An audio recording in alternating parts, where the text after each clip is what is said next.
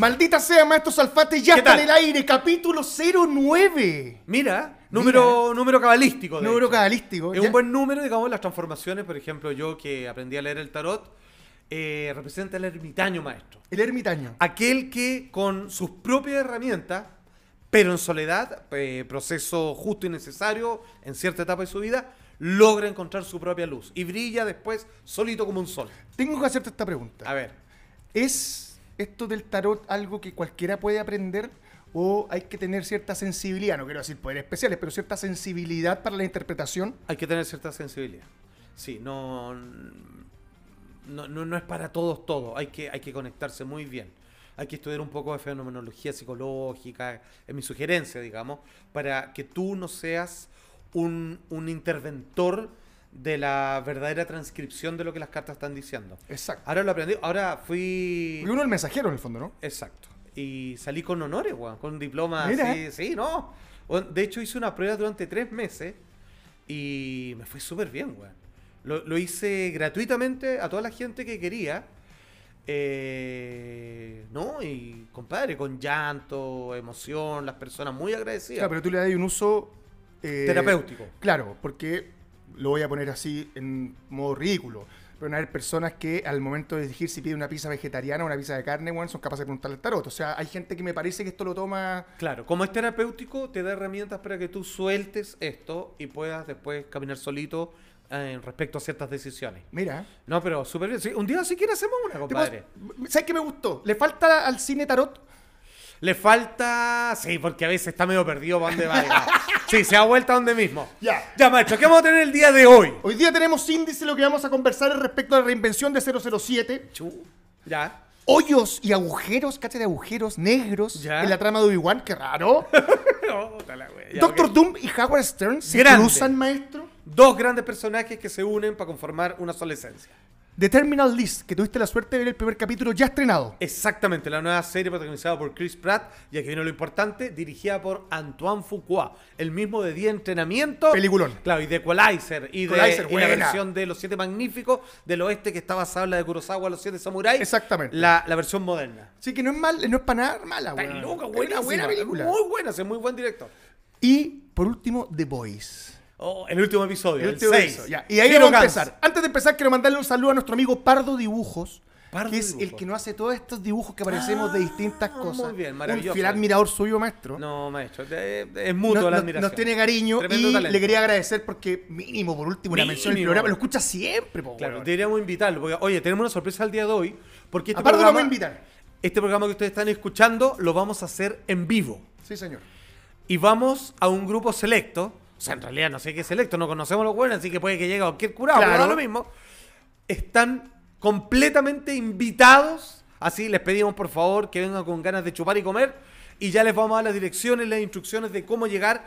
Que esto va a suceder el próximo jueves 7 7 de del mes presente de julio. Exactamente. Maldita sea en vivo. Es el primero, vamos a hacer varios, ¿ah? Claro. Y de ahí, nada, es con el chapo, güey, Ay, no, ay, güey. Pero sí. este primero es gratis, con invitación. No, no, pero después con entrada con cover. Y con cobre, Sí, bueno, no sean wea. regalones. Oye, y podría buscar así como Maldita sea el varieté. El varieté. Ah, nada más así como algo medio así. Oye, pero hace maldita chela. Maldita chela. Sí, me gusta, ya, ok. Oye, The Voice.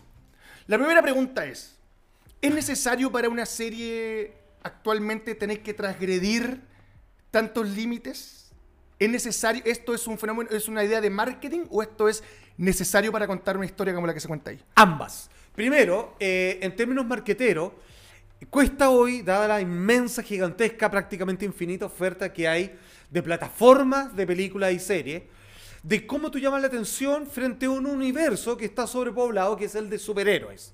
Entonces, esto que pasa me gusta en cierta manera porque parece un poco manipulado, manoseado, pero de cierta manera esto es lo que me agrada en demasía con respecto a The Voice. Nos falta el creativo que dice, compadre, ya, ¿qué, qué cómic podemos llevar y agarramos los derechos al tiro? Y alguien dice, The Voice, que súper el chancho. Entonces, aquí es cuando típico viene el cagazo. Dicen, ya, a ver, uy, está buena. Oye, pero aquí matan a un niño. Oye, pero aquí un weón muestra la pichula. Ya, entonces ya, ya, pero eso lo vamos sacando. Y estos dijeron, weón, aquí matan a una vieja. Weón, aquí un weón así, pero te tira, weón, todo el esperma en la cara, pongámoslo. Entonces, respetaron eso. Entonces, primero, es una decisión de marketing de cómo rompemos o cómo nos hacemos llamar original dentro de la oferta que está reinando. Y lo otro es que es necesario, al parecer sí. O sea, no es solamente una propuesta de llamar excesivamente la atención con algo, porque este último episodio, el número 6, que se llama Hero Guns, que es como una orgía solo donde están invitados superhéroes, en donde uno, compadre, es como el negro WhatsApp, que es chico, compadre. O sea, tiene una, una corneta así que le da 10 vueltas de bufanda, eh, digamos, por el cuello. Y eh, eso es marketing y la necesidad, eh, di- digamos, hay, que hacerlo. O sea, me refiero, ¿cómo, cómo logras impresionar hoy en día cuando todos ofrecen prácticamente lo mismo? O sea, de hecho, ¿cómo logras vencer el universo Marvel, por citar algo? Claro. Cuando son todos los héroes conocidos, tienen sus cómics y todos... O sea, una señora, cualquier persona sabe quién es Spider-Man, por ejemplo, pero no todos saben quién es Homelander, por ejemplo. Entonces, necesita romper ciertas barreras. Entonces, eh, mira, aquí viene lo interesante lo que viene de las trincheras más subterráneas, del underground, del cómic que es más de nicho, Sí. ellos necesitan tirar una bomba atómica para llegar a la superficie de popularidad de otros personajes que no necesitan presentación. Ahora, acá no hay un riesgo, pero la jugada es la siguiente. Yo logro insertar en el inconsciente colectivo de quienes vean esta serie a mis personajes a partir de alguien que es eh, lo mismo que Superman. Ya, pero este bueno es malo y degenerado. Ok. Y lo hago como precisamente rompiendo los esquemas y eh, saliéndome de la frontera de lo que está permitido o no dentro del cómic o adaptaciones para un público masivo. Entonces digo, fuera los niños, fuera la, la- digamos las personas ultra sensibles y me voy al chancho y tengo una religión, entre comillas, aparte donde le doy exactamente lo que estoy prometiendo. Ya, me parece bien. Sin embargo, y mientras estaba ahí hablando pensaba en lo siguiente. Hay un, hay un ejercicio que es muy interesante en The Voice, que es el ejercicio que hace, por decirlo de alguna manera, Alan Moore, donde por primera vez pone en jaque todo el tema de los superhéroes, por ejemplo, en Watchmen. Y me parece que esto hace lo mismo, pero lo lleva a algo un poco más... Claro, más, Eh, más, no, más dicharachero. No, y un poquito más romano, weón. Así como, como los emperadores romanos. O sea, si tú tienes el poder de estar por sobre los demás, ¿ya? Ponlo en el humano más rasca que haya, con la mentalidad más pobre que exista, va a tratar de aprovechar todos esos lujos y va a tratar de llevar los placeres hacia lo Calígula hasta el fondo. Ya, O sea, responde de alguna manera a yo tengo el poder y como tengo el poder, puedo hacer todas estas cosas y voy a abusar de los placeres que me presenta la vida, así como, como Rasputín también, güey. No sé si ok. me entendís, ¿cachai? Ya, pero- Y me parece que eso es importante, perdón, para entender la decadencia y la perversión de cada personaje en el arco que van generando a medida que avanza la serie. Habláis de Homelander, que hoy día no tienen miedo a mostrarlo casi como un nazi. Entonces, todas esas cosas me parece que van de la mano de la necesidad que tiene cada personaje de generar un arco perverso que sea creíble en el tiempo. Es cierto lo que tú dices, pero esto es un poco más interesante incluso, porque en realidad, este, ¿de qué se trata? Así en definitiva, The Voice, es superhéroes que están marketeados. Entonces, eh, lo que está diciendo la serie, si lo piensas bien, es que todos aquellos que hoy día son influencers, así, pero de alta gama, que tienen 10 millones de seguidores y de ahí para arriba, eh, son superhéroes. Porque en el fondo los superhéroes de esta serie, salvo algunas excepciones, y también en el mundo de los influencers, son unos sacos de wea. Solamente que tienen super fuerza, que tienen Claro. por los ojos y vuelan. Entonces eh, la gente le otorga este poder. Entonces de repente uno es medio canalla, pero Juan dice, weón, el mundo es canalla, así que yo soy el doble canalla. Y la gente que dice, buena, es honesto, no sé qué, wea. Y bueno, y, en realidad está bueno de superhéroes. Son de los nuevos superhéroes, que son los buenos que la llevan en redes sociales y que son unos- la mayoría unos reverendos pelotudos. Son personas que tienen weón así, pero que no son nada. son nada, pero son simpáticos, son, o son Sí, puta porque- pintosos, weón. Sí, porque es, es como, es como, tenéis razón, weón, porque es como eh, cuando a Homelander le dicen, tú eres el sol. O sea, tú eres el americano perfecto, el vecino soñado, el buen rubio, tú eres el que representa esas cosas. Porque tienes que representar algo, al igual que un influencer, para tu público. En el último episodio queda muy recalcado que lo que le interesa es que lo quieran. O sea, él no necesita nada. Ya, el weón tiene todo, es un dios. Exacto. Ya. Pero ¿qué le hace falta? Y que eso depende de cómo lo marketeen, es de que si a la gente le gusta o no. Él quiere dedos para arriba. Sí. Él quiere corazoncitos, weón, y puros likes. Entonces, eso es un superhéroe hoy en día, pues, weón. Un weón que se puede comprar un Ferrari que tiene la cartera, weón, más cara, porque hace un show como nosotros, pero de cualquier weón, así como... Claro, pero que da plata. Claro, me puso un piercing en el diente. Y, weón, la cagó, qué weón más genial. Puta, bueno, así está el mundo. Eso, de eso se trata de Voice. ¿Qué- Hay superhéroes ahora. O sea, superhéroes basados en alguien que tiene un poder, como tú dices, como un emperador romano, que un emperador romano no volaba, No. pero él decía, vayan para allá, van todos para allá, vengan para acá, vean todos para acá. Entonces, tiene un superpoder, po, weón, el poder de las comunicaciones. Ya, ¿y quién es realmente esta persona? Sácale Instagram. Eh, no, nada, con cuatro menos colegio, Claro. weón, no sé. O sea, pero ni siquiera tendría que decir eso, porque en realidad el colegio no es tan importante para mí, pero, pero realmente no tiene ningún trabajo propio, personal, en general, digo. Yo- yo- hay, hay unas hermosas excepciones, po, weón, de buenos que son bastante bacanes, po, weón, pero en general el espacio de democratización de las redes sociales permite, weón, no cacho nada, no tengo idea, soy canalla, soy un saco de wea, pero precisamente por ser así, hay gente que me encuentra que es choro eso. Ya, pero eh, entonces estamos hablando de la representación perfecta de una de las peores cosas de las redes sociales, que es lo dictatoriales que pueden ser. Por ejemplo, ponte en el caso que hubiese habido redes sociales cuando se estrenó, cuando iba a ser así, pero, perdón, más masivas otras películas, y respecto a la decisión de quién poner esa película, no, ¿cómo es posible que esté ese weón? Cuando hoy día todos pujan para que en el fondo el que tenga mayor aprobación esté mañana delante de cualquier proyecto.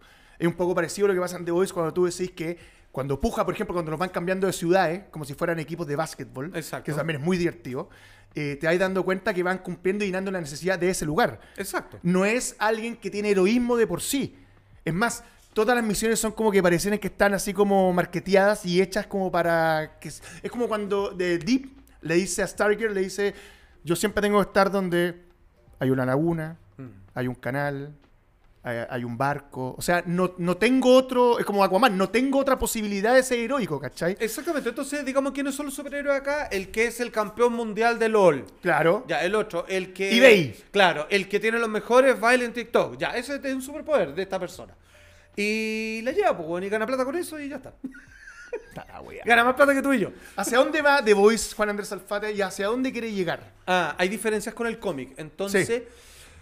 mm, De hecho, recién van a poner al- a este personaje del coleccionista. Exacto. Mira, eh, la verdad es que tienen para donde crecer donde quieran, en realidad. O sea, yo, yo creo que lo han hecho súper bien porque las curvas argumentales que han hecho permiten irse para otro lado y regresar, Y regresar, sin sí.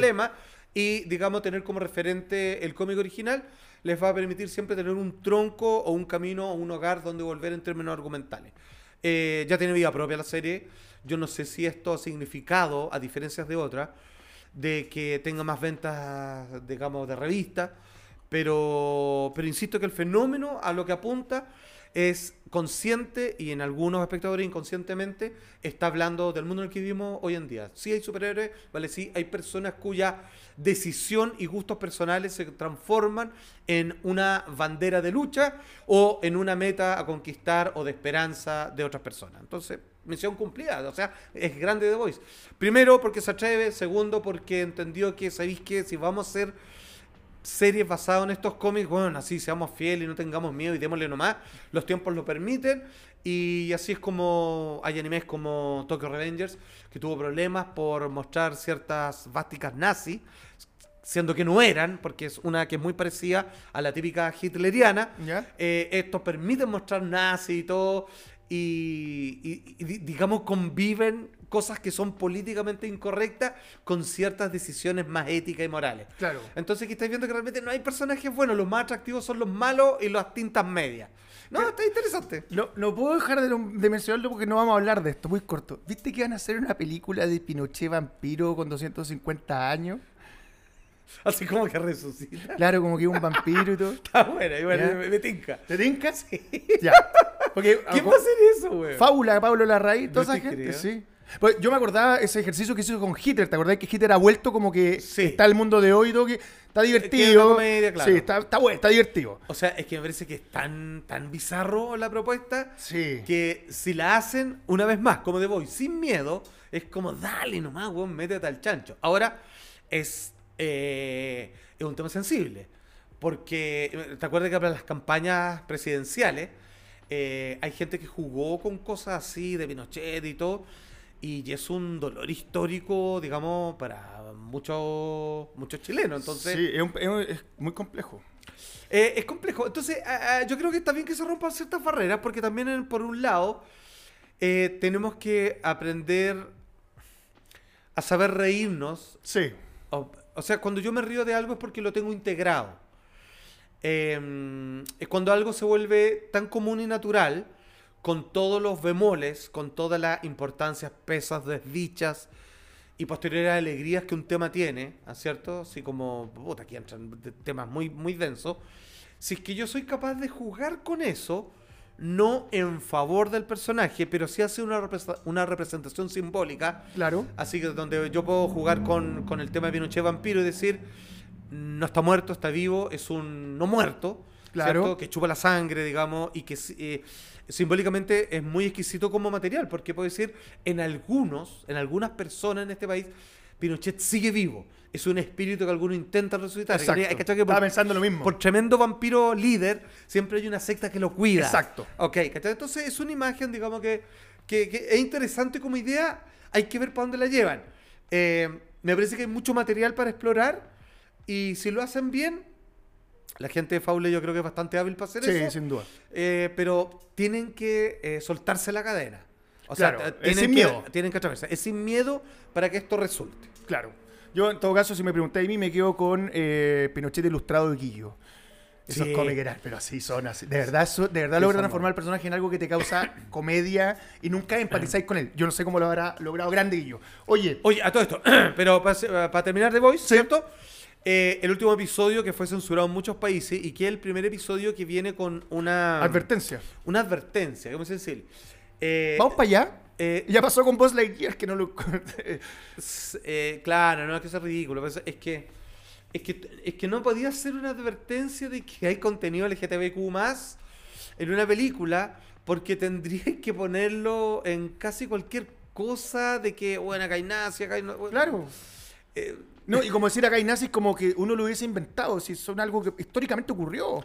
eh, O sea, es una película que se trata de 1943 en Europa y me va a decir que no vaya a tocar los nazis y te digo, puta, ¿qué película estáis haciendo? No sé si me entendí. O sea, Sí, por eso, no, sí, mira, eh, ya, ya- ya tocamos ese tema. Sí, eh, simplemente decir que eh, amerita una advertencia el capítulo, yo creo que es propia de la naturaleza de él. Lo que pasa es que eh, yo creo que era innecesario, porque no, de- si lo pienso yo, no es más fuerte que otro episodio. ya.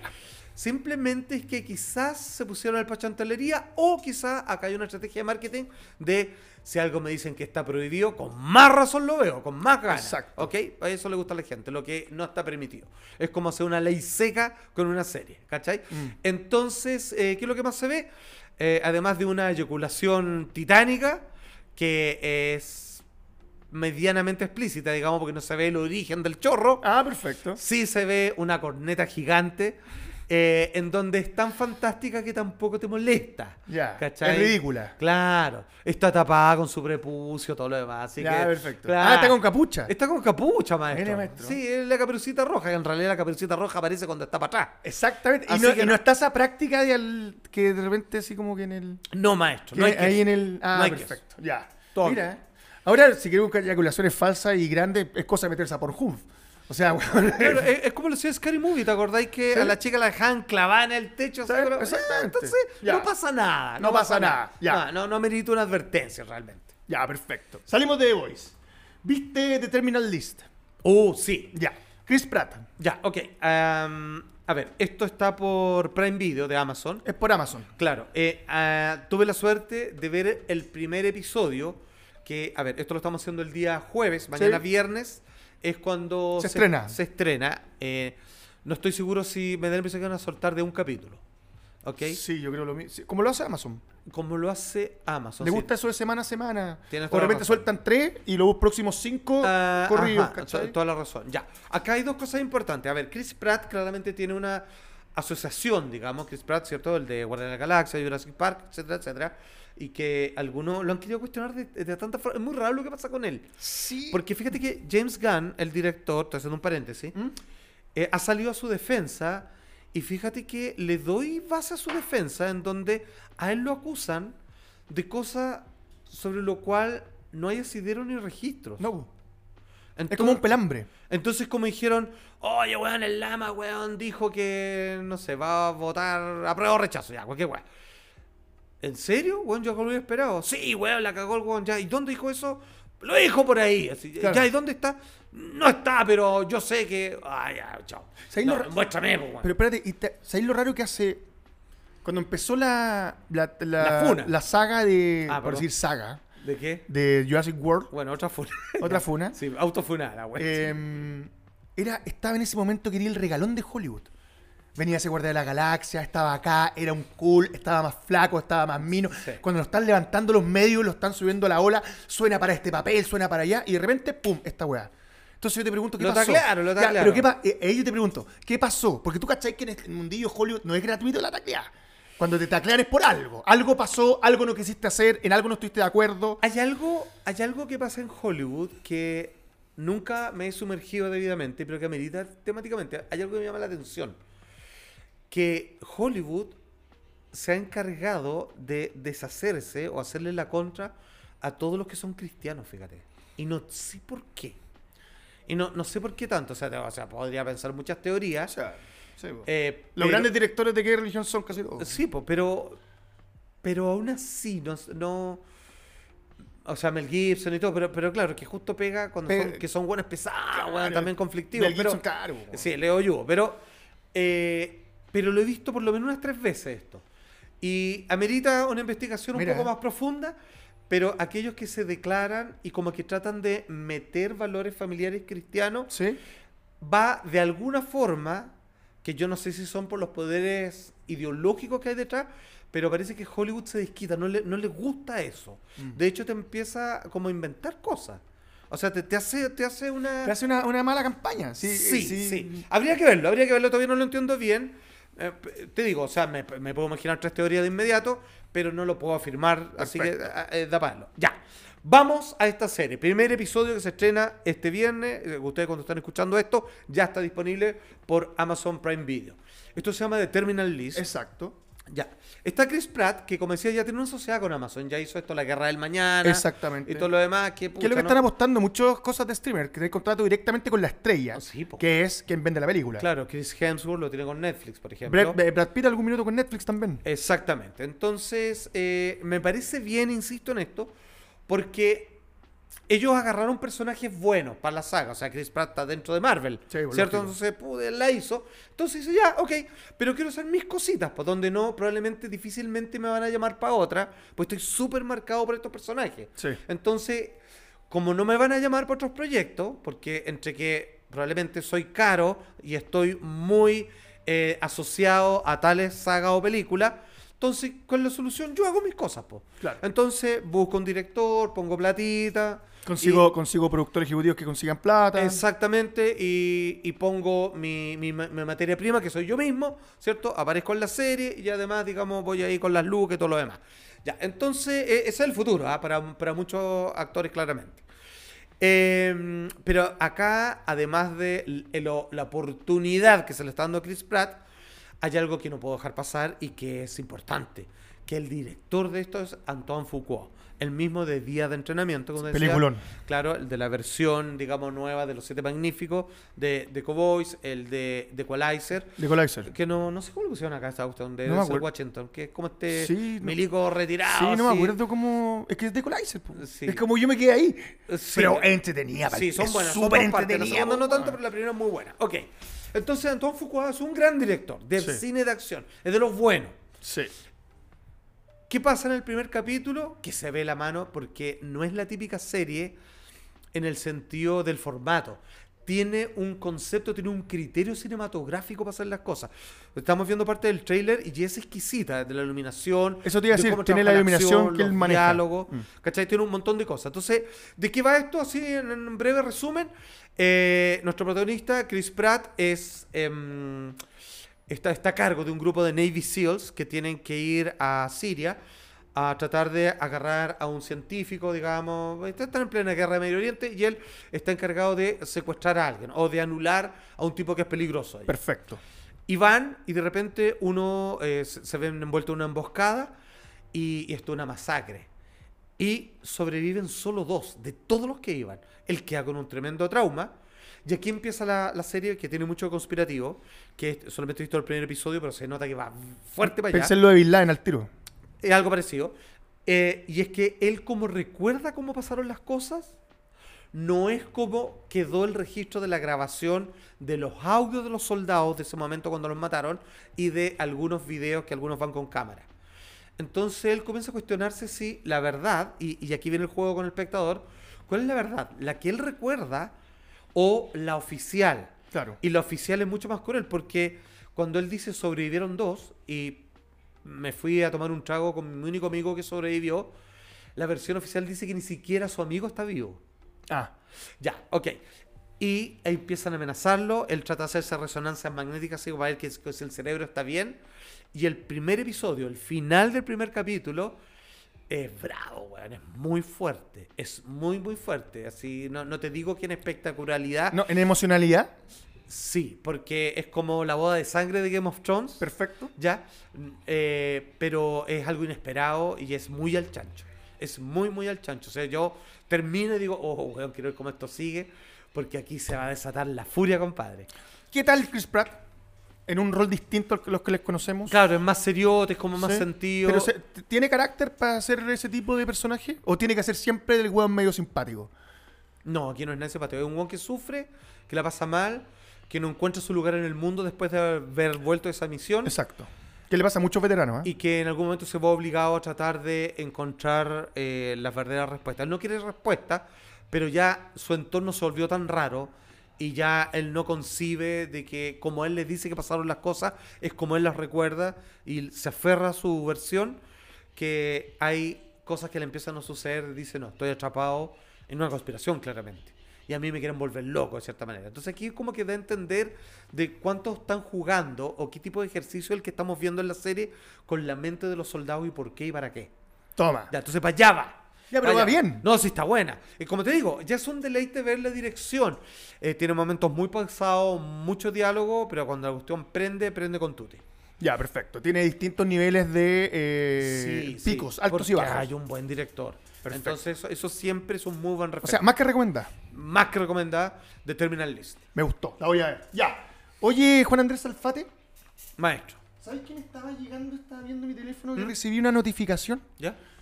De nuestro amigo Chazam Oh, Comics. buena. ¿Te acordás que fuimos hace dos, tres semanas? Sí, po. Sí, pero Sí, no po. sé de más de él. Salimos cargaditos. Sí, po, es que Cargadito. tenía buenos cómics. Ahora que lata que no. O sea, yo quedé de, de transferirle porque te acordás que no tenía malo para variar, sabía que hay un sistema, po, Es que no he hablado con él. Sí, pero me mandó un mensaje y me mandó un código QR. A mí también.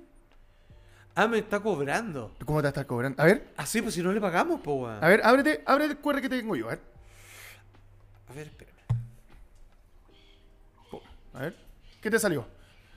45 ¡Ay, maestro! ¿Pero cómo se le pasó? No, pero esta fue con la Ah, pero ¿por qué me mandó a mí tú? Ah, claro, y a ti te mandó mi. A ver, Sí, po. déjame escanear. Al menos tuyo, a ver Ah, si es deja-. No, da- date vuelta, dame muéstrame la pantalla. Ver, para poder escanear tú eso.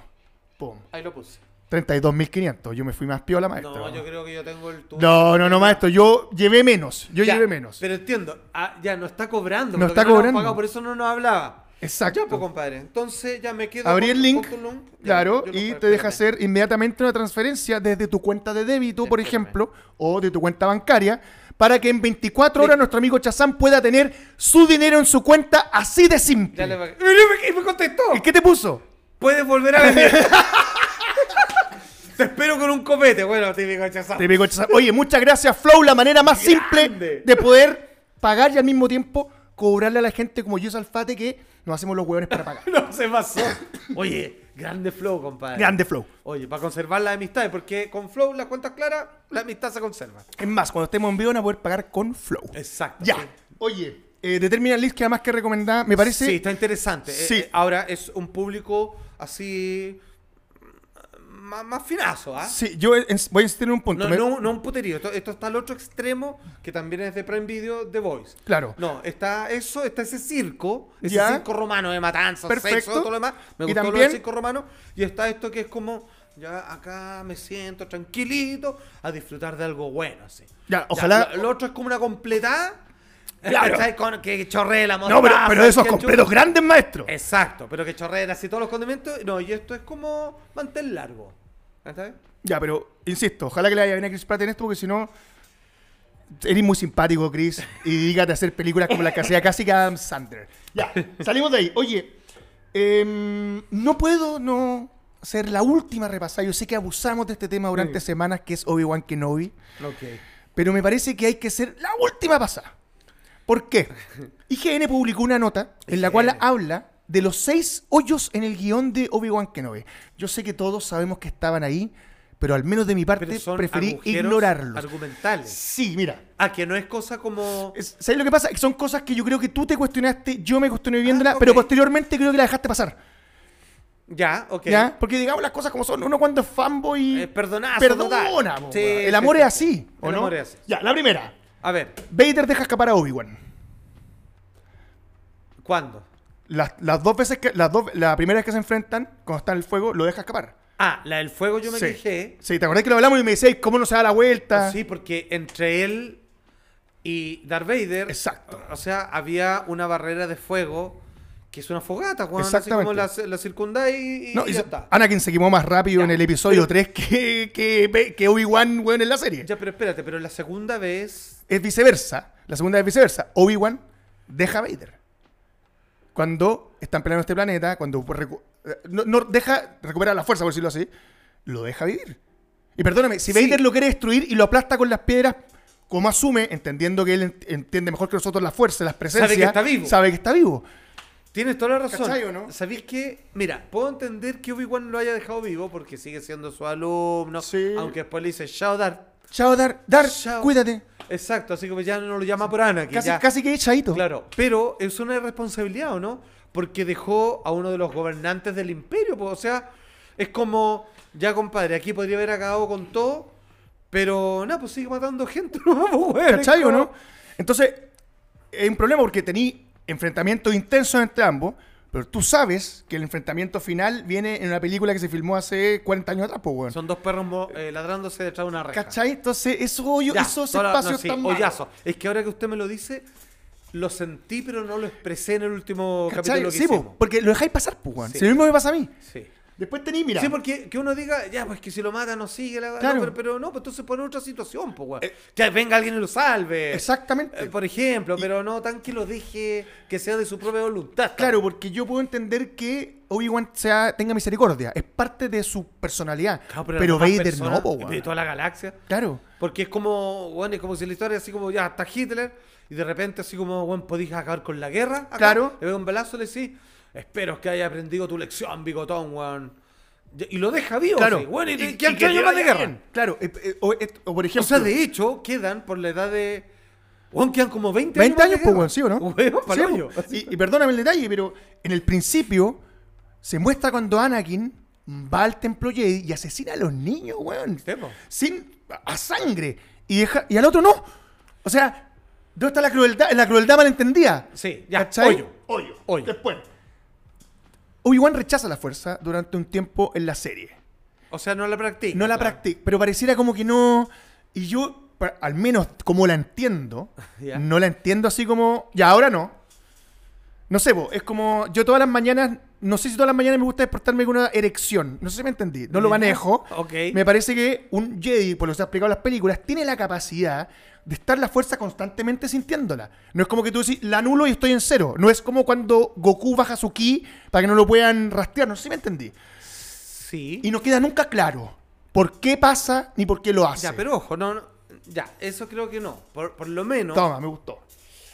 em, he, he leído durante mm, gran parte de mi vida en los últimos 20 años casi, em, sobre casos reales de personas que adquieren ciertas capacidades Ya. mentales.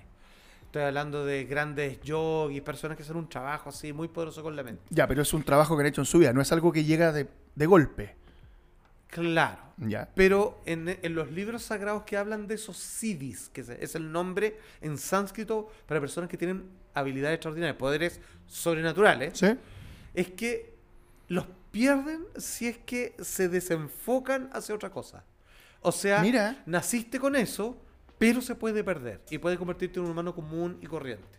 Desde ese punto de vista, eh, si él no lo practica y no quiere saber nada de los Jedi, quiere u ocultarse o olvidar su pasado, o que lo hice mal, weón, creé un monstruo, eh, yo soy un problema, vivo así completamente erradicado del resto, todo lo demás, eh, no es tan loco que los pierda. O sea, es como... Se, per- se perdió ese flujo en él, digamos. Claro. O sea, se- Hay una cosa igual de entrenamiento también, ¿o no? por eso, no lo practicó y lo perdió y de alguna manera renegó de él, de cierta manera. Claro. Además que tenías esa típica confusión de ¿Por qué? escucha tus sentimientos. Porque, ojo, y, y recalco lo que estoy diciendo, porque Luke lo tiene, Leia lo tiene, pero lo tienen que entrenar. Exacto, lo tienen que desarrollar. O sea, no lo tienen, sino un caro chico que nació moviendo cosas. Claro. Entonces, ¿te das cuenta? Es algo que puede en algunos a, eh, tomar lugar, pero en ciertos casos tienes que entrenarlo para llegar al nivel más alto y se pierde si es que no lo entrena. Ahora, no es raro que, tomando en cuenta que él se encuentra arraigado en Tatooine, ¿Mm? vigilando a Luke desde la distancia, debería mantener la fuerza frente a cualquier situación que pudiera ocurrir. No debería tenerla más o menos ahí como, bueno, Es por que- si es acá. que, ojo, es que como usted Porque los, dice- los sables están enterrados también. Ya, po, pero como usted dice, el ki de Dragon Ball, si llega alguien lo puede detectar, po. En cambio, si tiene el ki bajo, no tiene la fuerza, ¡Toma! nadie sabe dónde está. ¡Toma! Grande. Ahí está tu respuesta. Me encantó. Está bien lo que está haciendo, Bigón. No es un hoyo, no es hoyo. Muy bien. No es hoyo. Hoyo menos. Un hoyo menos. Ya, o sea, eran seis, Ya iríamos en cinco. claro. Los dos primeros te los compro. No, los dos primeros ya lo hicimos. Ahora vamos al cuarto, mira. Ya. El Gran Inquisidor. ¿Te acordáis cuando aparecen estos personajes Sí, po. que. Ya. Este Gran Inquisidor que es medio pálido, que se ve así como Anakin sin casco. Ah, ya. sí. Ya. ¿Recuerdas que Riva, en algún minuto, lo atraviesa con el sable láser? Sí, po. De- Sí, pero, Que bueno. es como cállate, Sí, güey. claro. Comando, güey. Que por lo que hemos visto hasta el momento en todas las películas, cuando a ti te entra sable láser por la mitad del cuerpo y sale por el otro lado, no hay. No es como digáis, se va a recuperar. ¿Cachai? No es decir, oye, apuremos, vamos a la posta más cercana. No, el weón cagó. ¿Cachai? Ya. A ver, póngame la muerte de, del Inquisidor. Gran Inquisidor. Quiero ver dónde le pega. Sí, sí, yo me acuerdo perfecto. En la guata, mira, ahí está. Ya, Mira. a ver, espérate, que déjame ver. Ya, aquí estamos viendo la imagen. Sí. Ya, entonces Ahí está arriba. sabiando, está sabiando y bueno. Claro, entonces ella tiene una disputa porque le quiere quitar su lugar Exacto. arriba, pero además que ella tiene un segundo plan que es Ahí acá. está, mira. Ya, y se lo pega en la guata. No, sí, cago. No, claro, o sea, alguien no sobrevive. Claro, porque estaba pensando que hubiera, por ejemplo, apuntado el corazón, pero como un extraterrestre anda a hacerse Claro, anda, el corazón tiene en el culo, po, Pero lo o sea. acaba de atravesar, po, weón. Ya, y después, al Y final. después él aparece, ¿te acuerdas que aparece como, Como si, nada? nada. Hola, weón, ¿cómo va? Ya. Y tú decís, pero este, yo miré y dije, este weón, bueno, pico. No, como ya, que eh, seguí. Ya, eso no es un hoyo, es un hoyazo. No, ese es un agujero. Claro, porque ni lo, o sea, no se molestaron ni explicarlo. No, no, nada. No, sí, chúpala, así como. Yo creo que ¿y él este tiene- no lo habían matado? No, no murió. Pico. Así. No, no, no murió. ¿Y por qué? Porque está vivo. ¿Por qué Ah, no, nomás? Pues no. No, no le pegó en un. Claro, es como el claro. plano dice, llámate a este pero se murió. Es que Pongámoslo no igual. ser, no le pegó un órgano vital, pero bueno, se lo chantó en plena guata. Y el weón cae enmayado. O sea, no es que. Ya está de nuevo, mira. Como si ni una wea. Y más joven incluso. Y más jo- se veía mejor incluso, maestro. le hizo bien el espacio. ¿Cachai o no? Ya, Vale. hoyazo. No, hoyo. No, ese es, es un gran hoyo. Después, Riva, ¿Ya? que también Este Vader. otro hoyo. Sí, pues el Vader. cinco. Este es el 5. Ok. Vader también la atraviesa. Ah, parece que cuando. Entonces, conclusión del canon, Star Claro. Wars, Si te con una espada se te atravesan la guata. No pasa nada. No pasa nada. Claro. Si te cortan la cabeza, si Claro. cualquier cosa. Ya, pero en general, si va a la altura del estómago, No pasa nada. no pasa nada. Ya, pero ella sangró incluso. ¿Te Ya, pero, weón, te pitía ahí el hígado. ¿Cachai o no? Y cada, y cada autorizado, sí, no sé. Me parece que eh, ahí hay un punto a, a tomar. O sea, le- ¿sabéis lo que pasa? Le quitáis. eh, hasta antes de esto, el sable le hace un arma letal, papi. Sí. ¿Cachai? Y le estáis quitando El es- peso, de el peso del arma que de- es, po, de que te weón. manden unas pedazos, po, Claro, weón. o sea, si un guante atraviesa, tú entendís que se acabó la pelea, po, weón. Claro, entonces ahora es como, ah, le pegaron. Ah, pero puede sobrevivir. No importa, es como un, que te rozó una bala. Claro, así como, no, pues sí, weón, no, tranquilo. No. Como el coa, tenía el hoyo así. oh. Absolutamente. No Eh, sé, ya, perfecto. Ya. Y el último. Entonces el quinto es igual que el cuarto. Exacto. En Dos uno, personajes que el en el fondo y Riva. sobreviven, pues, sin ningún problema. Y por último, que es cuando se van escapando. Que te acordás que lo decía la semana pasada que decía, ya, pero weón, ¿cuánto tiempo pueden aguantar si una nave de mierda contra un Star Destroyer? ¿Cierto? Ya. ¿Esa, ¿Esa dijeron ahí? No, no, no. La, toman eso, pero además dice algo súper cierto. Dice, A ver. weón, ahí va Obi-Wan y ahí está la nave del camino. Y el gran inquisidor le dice, oye, si vamos con el camino, aquí se acaba Se todo. acaba la rebeldía. Claro, se acaba todo. Y uno dice, no, vamos con Obi-Wan. Tomando en cuenta que Star Destroyer debe tener adentro, no sé, 300 TIE Fighters. Ah, bueno, eso pensaba también. No se puede mandar no, se, puede mandar los TIE Fighters a seguir otro porque estamos hablando del imperio, weón. No, no es que el weón te dice, mira, como estamos corto de Luca, eh, vamos a pagar la. No, vamos hecho- a pagar ahora el sueldo, pero No, después vamos a pagar la, la- el AFP y todo lo que falta, ¿cachai? No es así. No, de hecho es peor. Porque Darth Vader pide su transporte personal. Sí. Entonces no es necesario que el Star Destroyer siga acompañándolo. Porque el Star Destroyer deja de atacar la nave de. Obi-Wan. Y la nave Obi-Wan, perdón, es una cápsula. Exacto. Que sale la nave. No es un Claro. X-Wing, no es la media Y nave. el otro así como con su tirismo y todo, Claro. lo hubiera hecho cagar. Entonces, ¿cachai o no? Entonces, perdón, y Vader, con lo que siente y todo, que no, no sienta a sus hijos como que son de él, extraño, tomando en cuenta que los cabros también tienen perturbaciones en la fuerza, Claro. eh, decide arriesgar todo para seguir a Obi-Wan, que sabemos que sigue vivo para adelante. No, o sea, eh, no, pero insisto, que, es que tienen razón, no, ni siquiera, no hay por qué arreglar nada, vamos por los dos. Y se acaba la y se rebelión acaba la rebelión una, y se acaba la guerra. y se acaba la guerra y, y está Obi-Wan. ¿Cachai? Y listo. Eh, Penca. Te deja una sensación súper amarga. Yo cuando leí esta weá me quedé con una sensación súper amarga. Mal. mal. Claro, porque tú decís- Terrible hoyo. Claro, porque ¿qué van a ir para la segunda temporada entonces? ¿Cachai? Eh, si sabís que, tú sabes que no lo va a cazar, tú sabes que no lo va a matar, tú sabes que no va a, que, eh, va a empezar a generar la fuerza rebelde que conocemos después en las próximas películas, el mismo Obi-Wan, se está escondido. ¿Cachai? o sea, es que sabéis que por otro lado, sabiendo que la gente que hace estos guiones son buenos para detectar estas cosas, oh, yo me imagino las mochas que deben tener. Oye, pero si le pegó un sable y todo, no importa, no importa. Sí, o sea, no, deben haber peleas, weón. Pero, weón, en Tiburón, por ejemplo, Spielberg decía que el tiburón tenía que explotar al final. Ya. Cuando le disparaban en el, el tanque de oxígeno que tiene eh, alojado en la boca, ¿ya? Entonces le explicaron, hasta el cansancio, que eso no podía pasar. Que si le disparaba, el tiburón no iba a explotar y que no explotaba así como quería que explotara él. claro. Y weón le dijo, mira, weón, llevo no sé cuánto meses haciendo esta weón, te voy a decir una sola cosa. La gente va a llevar una hora y media sentada en el cine, weón, pasándolo como el pico. Cuando el tiburón explote, todos los weones van a aplaudir. Y eso es lo que necesita la película. ¡Toma! Spielberg, pues weón. Y tiene razón. Porque cuando explota la weá te genera sensación pal pico. Entonces, las peleas que hay en esta weá son de ese tipo. Lo que yo creo que, a diferencia de Spielberg, otra weá, Star Wars tiene que tener un manual de estilo, es demasiado grande. Como para que tú te estés cayendo en estas weas. Tú no podés fallarle a un universo tan enorme de fanáticos y además de novelas, eh, cómics, etcétera, etcétera, ¿cachai? Estáis dejando hoyos que son de verdad Kuma. Sí, sí. Eh, sí, me, eh, es Ca- molesto. eh, ¿Cachai o no? Es mucho. Eh, Ahora, tú bueno, y yo viéndola, al día siguiente comentamos, ¡ay, igual la weá la raja! Pero no vimos ni una de estas weas. O sea, Sí. pasaron. Sí, lo único que insisto, que el problema es que estos no son hoyos desde los creadores, sino que es como, dale nomás, Sí. weón. Es como, no, no es como, uy, la gente tiene razón. No, sí, ah, sí. O, o pero por último fuera pensado porque más adelante, más adelante así, a lo Breaking va a entrar, ¿por qué? No, tampoco, Claro, weón, no. ¿cachai? Ok, bueno, vamos a tener que ir con los hoyos entonces. Exacto. Si quieren ver Obi-Wan, vean solamente el capítulo 5. Oh, maricón. Oye, eh, ¿tú eres fanático de 007? Me gustan algunas películas mucho. ¿De las de Roger Moore, por ejemplo? No, en o sea, no, de verdad, si me tengo que quedar con uno, yo no me crié con Sean Connery, era muy Sí. viejo para mí. Yo conocí a Roger Moore. Bueno, lo encontré simpático. Todo. Oye, qué bacán que existe un güey así. Sí. Así como que tiene gadgets así, aparatos. Sí, no, y es mi tecnológicos, que así simpático. Y bacán, y pelea, y todo lo demás. Eh, entonces yo me salté a Sean Connery, lo vi mucho después. Y cuando lo vi cuando chico, la primera vez no me gustó. Porque ya había visto Roger Moore, que es más livianito, Sí. me parecía simpático. Que un bon la raja. Sí, después pasamos a Timothy Dalton bueno, y todo otro bueno, y, ya. y cuando llegó Daniel Craig, las, las películas estuvieron a la altura de su caracterización. Sí. Entonces son súper serias.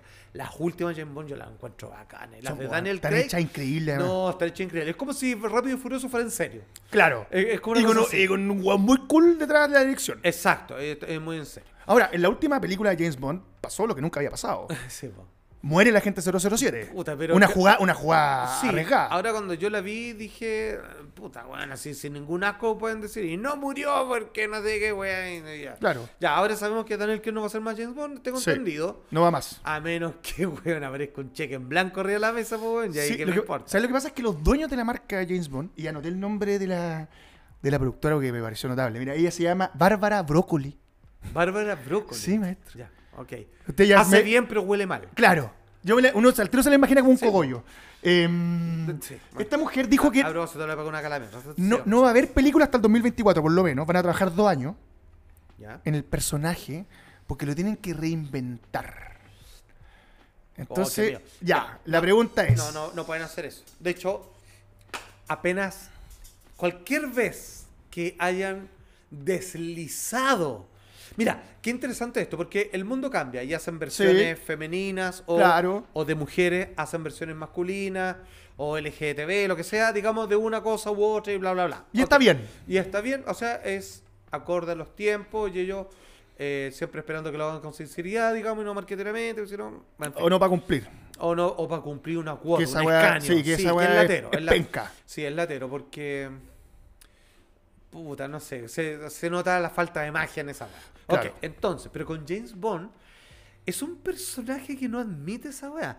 Porque él es de la vieja escuela. Exacto. O sea, es machista, se agarra a la mina, Claro. mata a todo. Es curado, así. Claro, tiene licencia para matar. Vale decir, es como un malo o, o un buen violento, súper inteligente. Es como- como, es como Batman a la Claro. luz del día. Claro. Es como que tiene mucha tecnología, tiene mucho soporte económico que lo respalda y es bueno para pelear, digamos, y bien trabajado toda la cuestión. Entonces, eh, yo creo que no admito, llegaron, si quieren poner un afroamericano, una mujer también pensaron, bueno, los fanáticos saltaron y dijeron, weón, o sea, te moví un centímetro de lo que hemos conocido, weón, y esta la, la funamos, no sé, no la vamos a ver. Entonces, yo creo que hay personajes que son...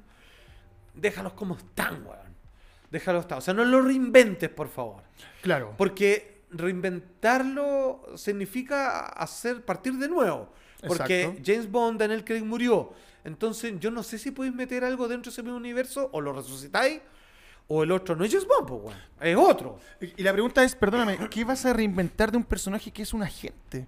Que digamos las cosas como son, en cada película es enviado a una misión. Por eso. Y tiene que cumplir la- con la- solucionar la misión. claro, la reinvención sería charcha. Sería como eh, poner el pelo largo, ponlo rubio. No Claro. sé por qué, weón, son puras weas nomás. ¿Cachai o no? Entonces me parece que es. eh, me parece que él no es. A ver. James Bond no es un representante del machismo, creo yo. Una opinión personal. No, no, no está dentro de las banderas contra. Nunca lo ponen en ejemplo. Nadie habla de James Bond así como. "Ah, esta es representación del patriarcado. No sé si me entendí. Es como un personaje que se entiende que es un agente. Que funciona Sí. de esa manera. Sí, pero, pero, pero un buen punto, ¿ah? porque en realidad no sé por qué no. o sea, algún campo de fuerza tiene James Bond. Exactamente. O sea, perdóname, es una marca potentísima. Sí. Aunque a ti no te guste, no hayas visto una película, tú sabes que es 007. O sea, weón, es. ¿Cachai? Claro, Entonces, imagínate que la productora se quiere tomar dos años para, rein- para reinventarlo. Dos años, pues, weón. Claro. Ahora, mira. Que, ¿Sabéis lo que, lo que me ahora- asusta dos años? Para terminar el punto, lo que me asusta esta weá.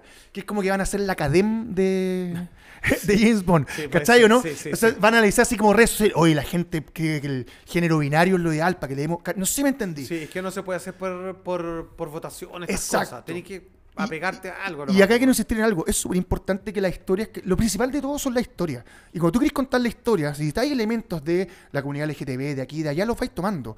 Pero no los hagas impositivos. Porque finalmente no vaya a contar ninguna historia. Que es lo principal de esta weá. Claro. ¿Cachai? Que igual a mí esa weá me pelota. Mm, Porque, sí. porque la historia tiene que estar por sobre todo. O sea, Claro. por sobre el actor, por sobre el director, por sobre toda la weá. Y, no, y, y no está, está pasando a ser un fanservice o un, comunidad, o un comunidades, minori- mino- eh, minorías, service, para quedar bien con todo. Y, y- Es que eso es lo que pasa. Cuando se nota cuando lo hacen para quedar bien, pues, weón. Y eso, es- Exacto. y eso es mal porque es falso. O exactamente. sea, tú no puedes pedir perdón sin sentirlo. Tú no puedes saludar a alguien cuando lo odias. Entonces, ¿cachai? Es falso. Y lo falso no. y, y además, perdóname, está complejo porque lo voy a poner así. Ponte que mañana ya, 007. Ya, y posiblemente 007 queda igual, por los fanáticos. Pero el malo es transgénero. ¿Ya? y salen toda la comunidad transgénero a decir que ellos no son malos. Claro. Esto es como el, el Joker que hablábamos, weón, con los payasos. Claro, es que eso Es- sería delicado porque significa, claro, que funciona para un lado, ¿no? Exacto, ¿me entendió, no? Entonces, insisto, la historia que tienes que contar tiene que estar por sobre las cosas y para contar esa historia tú tomas elementos del mundo real, comunidades, minorías, como queráis, pero para contarla, no metáis todo eso a la juguera y me digáis ya, ¿cómo hacemos una historia con un chino? Un, tra- un travesti, eh, eh, gays, lesbianas, ¿cachai? Y metemos a todos estos guanes para que participen. No, pues hermano.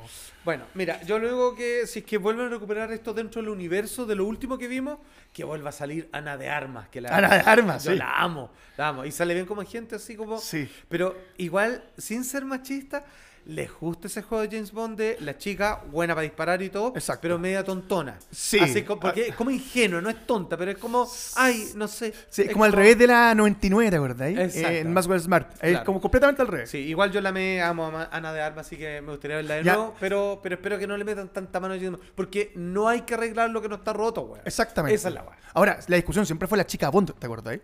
Que va a ser la próxima chica Bond, así como la próxima chica Hitchcock.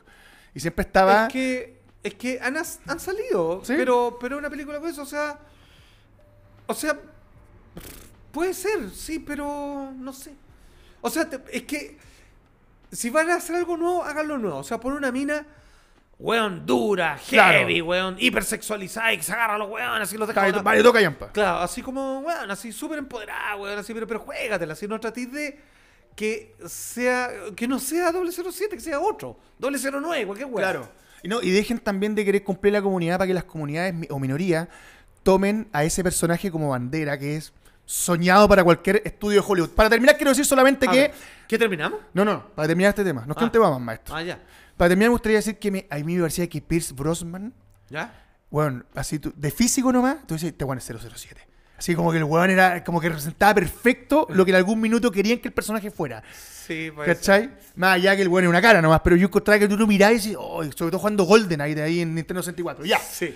Maestro Salfate, usted es un gran fanático de los Cuatro Fantásticos. Puta, sí, weón. Sí. Me encanta. Yo, yo del día que lo conocí, No, la primera vez que hablamos con él, me dijo, bueno, para mí los Cuatro Fantásticos, y yo me quedé, oh. Y todavía estoy en la deuda con una película, weón. ¿Por qué no le hacen una película buena? Ya. ¿Por ¿Qué? qué? tan difícil. Pero es tan weón. difícil con la cantidad de cómics, historias buenas que están escritas. No, weón. Eh, puta, en la 2, de la anterior, de la que tiene segunda parte, ¿Ya? Como estaba el surfista de plata, algo. Sí. Pero lo cagaron con un galacto, weón. Qué weón más rara. Más rara, weón. No, mira. Sí, porque digamos las cosas como ¿por son. cambian así como. Es como ya, está, está Venom, ponte tú. ¿Sí? Ya, ya. ¿Y cómo es el malo? Mira, es como Spider-Man, pero negro, así como con un hocico grande, parece un- una bestia salvaje, ya. Y, y como que como que parece el tío del dueño de la productora Claro. hacia el primo, hacia no el sobrino. Y como dice como, oye, pero, pero, ¿por qué no lo hacemos que sea como una plastecaga así verde?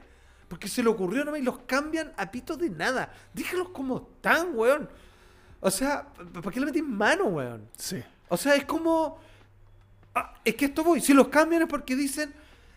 Hagámoslo mejor. Pero ¿cómo hacer mejor las propuestas de ellos? Son tan Exacto. malas, weón. Además que querían jugar al humor, no al humor. Nunca te digo claro un día la película, ninguna de las dos. Es porque no de las dos primeras, de lo que digo. están haciendo. Que dicen, oye, pa- ya, pero tírate un chiste, un chiste. Esta weá está muy rara. Para vos está rara, Exacto. weón. Para el que conoce a Contra Fantástico está perfecto. Ahora, la secuencia de Silver Surfer en Nueva York es, es la película. O sea, es lo único que vale la pena. Esa secuencia es la raja. Donde pasa por el bu. No, igual se la raja Silver Surfer. sí, weón. Sí, la cagaron. Ya. Se está sonando, van a hacer algo con Doctor Doom. Un tremendo villano, tremendamente Sí, olvidado por el universo Marvel. Yo no sé por ¿De qué. dónde venía el Black Labia? Sí, una wea así, ¿te acuerdas? No? Y después cuando se- y es un weón así como que se mira. No, un personaje tremendo, Doctor Doom. Y se habla que iba a participar Howard Stern. ¿Ya? Esta weá es lo más raro que vamos a escuchar el día de hoy. Sí. Perdón, La- la toda la admiración a Howard Stern. Sí, pero la gente sabe quién es Howard Stern. Yo creo que lo vamos a tener que introducir, maestro. Ya, dale. Howard Stern es un conocidísimo eh, locutor radial estadounidense. Eterno. Eterno. Con uno de los shows más escuchados en la historia de la, de la radiofonía gringa. Sí. Que tiene hasta su propia película, que creo que se llama Partes Privadas en Sí, español. Exacto. Private Parts. Que actúa el mismo, ¿ah? Se hace el mismo de joven, de viejo. Ahí está Howard Stern. Sí. Un grande. Yo lo que no sé, pero es un, es un maestro de la Sí. locución radial. No, y del humor. se atrevió a hacer weas que nadie se atrevió antes. Ah, ya actrices porno y tapizaban. Todo eso sale en la película espectacular. Howard Stern va a participar dentro del universo de Marvel en Doctor Doom. Algunos dicen que como mide un metro noventa y seis, yo no me acordaba que era tan alto. Sí, altísimo, flaco alto. Flaco alto. Como rockero, así, medio Rolling Stone. Claro. eh, podría ser Doctor Doom. Doctor Doom es un tipo gigante, además que tiene presencia. Pero además hablan de que podría ser la voz de Doctor Doom. Tomemos en cuenta que Doctor Doom no se le ve la cara, po, weón. Está con la weá metálica entera. O sea, se le ve los labios, la comisura de los labios y los ojos, po, weón. Entonces, me parece que es como. mm, es como queremos levantar un poco de polvo porque no pasa nada con los cuatro fantásticos. Así que llámate a Howard Stern. Y por otro lado es como. Es que ¿Y me si da funciona? Me da miedo, porque si quieren hacer. A ver, si meten a Howard Stern, ¿Ya? no porque sea un buen actor, no porque no sé qué, es porque quieren un nombre de alguien famoso. Pero todo famoso tiene su público. Exacto. Y que tiene que ver el público Howard Stern con los cuatro fantásticos. Nada. Claro, es como si dijeran, vamos a colocar a un weón así que la lleva, no sé, eh, Pitbull. Puta, no sé si eso tiene que ver con los cuatro fantásticos. por Claro, ejemplo. no, es como vamos a O poner, sea- a, vamos a poner a Marcianeque a que haga la apertura de la banda que va a tocar la música Star Wars. Claro, porque eso es lo que pasa. Así como los buenos les va bien, sí. Tienen seguidores, sí. Weón, van donde ellos van, sí. Sí. ¿Les gustan los cómics, weón? ¿Les gusta Cuatro Fantásticos? No, No. yo creo que para nada, pues, weón. Entonces, ahí es cuando. Ay, ¿por qué hacen esta weá? No sé. O sea, me encanta él. Yo no sé qué tiene que ver acá. Sí, es como. Chancho en misa. Un poco, weón. Sobre todo el Do- Doctor Doom tiene que ser eh, alguien como Jeremy Irons. Claro, weón, qué buen nombre te caíste. Como Liam Neeson. Sí, ¿no? claro, weón, es así, brígido. Claro, con esas caras que son como que no sabes qué está pensando. Claro, que, que, que el bueno ya nunca más se rió en la vida, ¿cachai? Algo Claro. así. Eh, y potente, pues. Tiene que actuar, O sea, tenéis que poner. Ahí tenéis para poner actores de carácter. Claro, po, y si ponen la voz, pero no es que su voz, el actor es como decir, ya, y este güey le puso la voz, weón, a. a- ay, se volvió, ¿cómo se llama? Em, el enemigo de Batman de la tercera. Ah, eh, eh, a Bane. De, Bane, por ejemplo. Puta, es que no sé si es la voz de alguien porque está pasada por. O sea, si, un transistor, la si ha estado entonces- 50 años en la radio, es una voz que tenéis más. O sea, tú vas a ver a Doctor Doom y decir, oh, Doctor Doom, y va a hablar y va a escuchar a Howard Stern y va a decir, Por eso. oh. Entonces, o vamos a escuchar a Howard Stern poniendo una voz que no es la de él. Entonces, mm, porque la voz de Howard Stern no tiene nada que ver con el Doctor Doom. Nada entonces- que ver, po, O como yo me lo imagino al menos. Entonces, eh, está raro. ¿Sabes qué? Me gusta Doctor Doom y Stern por separado. Juntos no me tinca para nada. Eso, eso yo lo descubrí cuando muy chico. Que hice un experimento de. Bueno, no en el colegio. Que me hice una pregunta muy honesta de niño, pero rápidamente aprendí mi lección. Que yo dije, hay cosas que me gustan mucho. Me gustaba mucho, de hecho, el charquicán, hasta el día de hoy. Muy rico. y me gustaba mucho la Fanta, la Oh, bebida. La Fanta. ¿no? Entonces, un día se me ocurrió, estando comiendo mi charquicán con Fanta, dije, se me acaba de ocurrir algo que es irrefutable. Que si me gusta A y me gusta B, si las junto me va a re que te gustar. Y le eché Fanta al charquicán, la agua más asquerosa que es. Pero, pero, Juan, fue una lección de vida porque quedé inmediatamente, entendí que si- juntando dos cosas que me gustan no va a salir necesariamente algo bueno. Porque nos van juntas. Exacto. Bueno, así de fácil. Te, te la cambio. Historia de la vida real, maestro. ¿Te diste cuenta que el... te voy a preparar un charquicán con Fanta la próxima vez que Pero venga? maestro, pero me hice esa pregunta cuando niño, sí, tenía buena, ¿eh? cuatro años y lo experimenté y fue una lección de vida para adelante. O sea, Sí. yo no, no, no tengo Bueno. que, no tengo que juntar todo para que salga algo mejor. Pero es que usted, usted, vos, maestro, yo tenía un compañero de colegio que el weón se miraba al pilín ¿Ya? y miraba al enchufe y encontraba que eso todo estaba funcionando. Mala experiencia para él. Claro, es que quizás aquellos que metimos primero el dedo Claro. aprendimos al tiro. Lo que pasa es que otro- él siempre decía que si se quería, invicto. es que se quería saltar una etapa, maestro. Decía que la segunda base no le servía para nada. De la primera a la tercera. Oye, los cuatro, ¿viste que eh, Disney se llevó las series que presentó Netflix de Marvel? Y las traemos nosotros. Look. A ver, espérate, de nuevo. Daredevil, Ah, las Iron. Fist. No, pues es que son parte de Marvel, pues. Marvel, Sí, Marvel pero- TV. Pero eran de Netflix, pues, weón. Netflix presentaba. Ya, pero. Pero por ahí se daban, bueno, Claro, se daban por sí, otro pues, lado. bueno, ahora- puso la Ahora no están y están en Disney. que es lógico, ahora bien por le deben haber pagado rico. Ya, entonces la pregunta es, Los Cuatro Fantásticos, ya que se quería reinventar, ¿debería estar hoy día en el camino de las series o del cine? No, del cine. ¿Del cine, 100%? Sí, ¿No, en pensáis que va una buena serie? No, no, no, no. No, No, muy raro como serie. O sea, a menos que se la jueguen tipo WandaVision. Lo que pasa es que la aventura de los Cuatro Fantásticos son muy surrealistas, pues, weón. Sí. Eh, no, una película, no se los deben. Eh, no, sí, una película. ¿Viste la foto de Reed Richards que subieron? El Del nuevo, actor que lo quieren, el que quieren que todos están empujando para que sea, pues, weón. Que no es el mismo Doctor Strange. Es el mismo. Ah, sí, ¿no? Viene él. Sí. Pero, pero te das cuenta, pero es solamente una foto, o sea, no. eh, Ya, pero weón, prefiero eso a de que en la película uno el weón tirar la mano para sacar con con favor, se va a weón, sacar para esa weá. Yo esa imagen no la puedo sacar de la casa ahí. No, no, porque No, ahí, sí. ahí tú decís, weón. Eso es para The Voice. Exacto. ¿Cachai? Exacto, pero no. ¿Te- Ya. Y va a terminar. ¿Te gustaba la mole? El traje, el, el- la, la representación. Es que a mí me gusta la versión de Jack Kirby, que son Sí, como a mí muchos, también. muchos, Muchos pedacitos, muchos pedacitos de, piel. Sí. Eh, no, yo, mira, insisto, hazme los cuatro fantásticos y, bueno, no te paséis de listo, ni seáis vivo, weón, ni seáis creativo. Cumple. Hazlo como se ve en la revista. Por favor, weón. Exacto. O sea, no, menos mal, weón, porque esta weón todo es posible. O sea, Spider-Man, en, en vez de weón de telaraña, weón, en un weón de raja, no se le ocurre que hubiera tirado, weón, no sé, cualquier weón a pie, así, weón, no sé, balas, weón. Claro, como esa weá de Kevin Entonces, es Smith cuando se que. ponen weones así. Sí. Superman no huele así. Claro, entonces, ¿cachai? Entonces no, déjalo como está. Entonces, nada, pues weón, parece weón, con todo respeto, un weón con quemadura grado 5, pues weón. Sí. ¿Cachai? No. Es como un gran mojón. Sí, no, no, no, háganlo como es, pues weón. no, O sea, de hecho, la versión barata. Sí, la versión barata que era muy la- Kuma. La versión Kuma, ahí las moles. Estaba bien. Thing me gustó Sí, más, porque fíjate. tenía la boca hecha igual que el dibujo Jack Kirby. Y ese Es- detalle exacto, y con la ceja. Que eran como piedritas los labios. Sí, no- buena. Sí, eso me gusta. Oye, un llamado a la gente. De hecho, no. ojalá hagan el cómic una vez, que, o sea, lo lleven a, a la pantalla, que es cuando, bueno, que uno de mis cómics favoritos cuando lo leí así, pero bueno, así, tres pajas, así. ¿Cuál?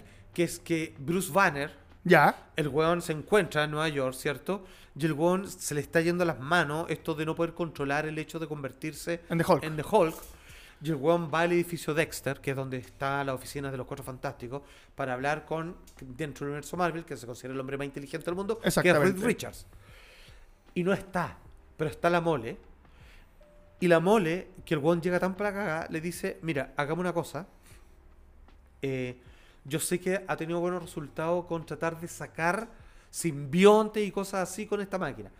Y mete a Reed Richards en esta máquina y él como que se apoya en otra weá y los buenos se cambian la mente. Oh. Y los buenos se agarran. Entonces es la mole, porque Hulk es más poderoso que la mole. Sí.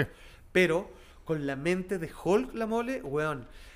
Es una, son una secuencia en la raja, porque weón se agarran a combo por todo Nueva York, así, pero por la avenida. Claro, perfecto. una- porque una pelea a combo. Claro, rodando así por todos lados. Claro, y llegan un momento en, a un gimnasio donde estaba había una pelea de box y terminan peleando arriba de un ring.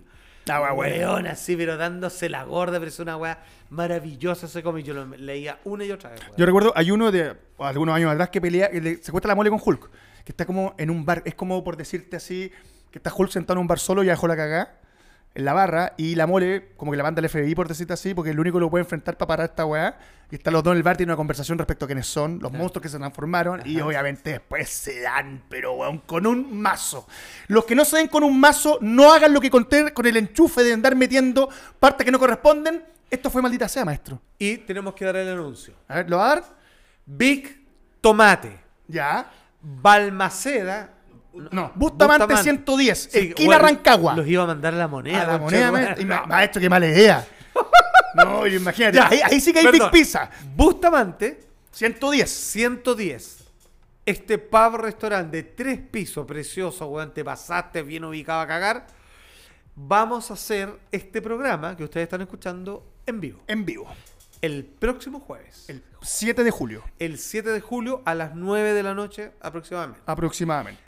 ¿Qué es lo que pasa? Vamos a invitar a un número de ustedes, 10, 15 no más, y vamos a hacer esta prueba porque probablemente esto lo hagamos muchas veces más y de ahí les vamos a ir informando. Exacto. Entonces, a 10 o 15 de ustedes van a recibir una invitación para que vayan a compartir con nosotros. Esto incluye una chela, así de regalo, Toma. así su chopazo, y después ustedes le ponen lo que quieran. Sí, pueden hacer preguntas. Sí, pues nos vamos a interactuar con ustedes. sí, igual con- traten los que vayan, preparen las preguntas igual.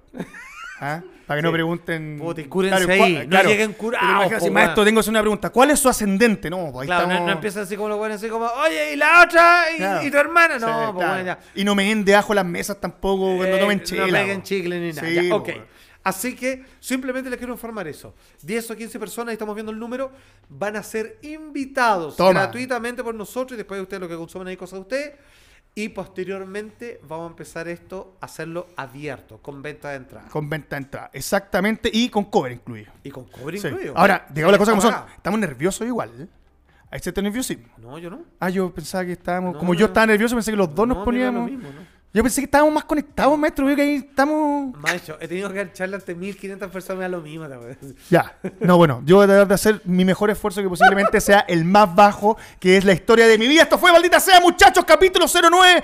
Muchas gracias. Nos vemos, nos escuchamos y nos olemos. Hasta la próxima.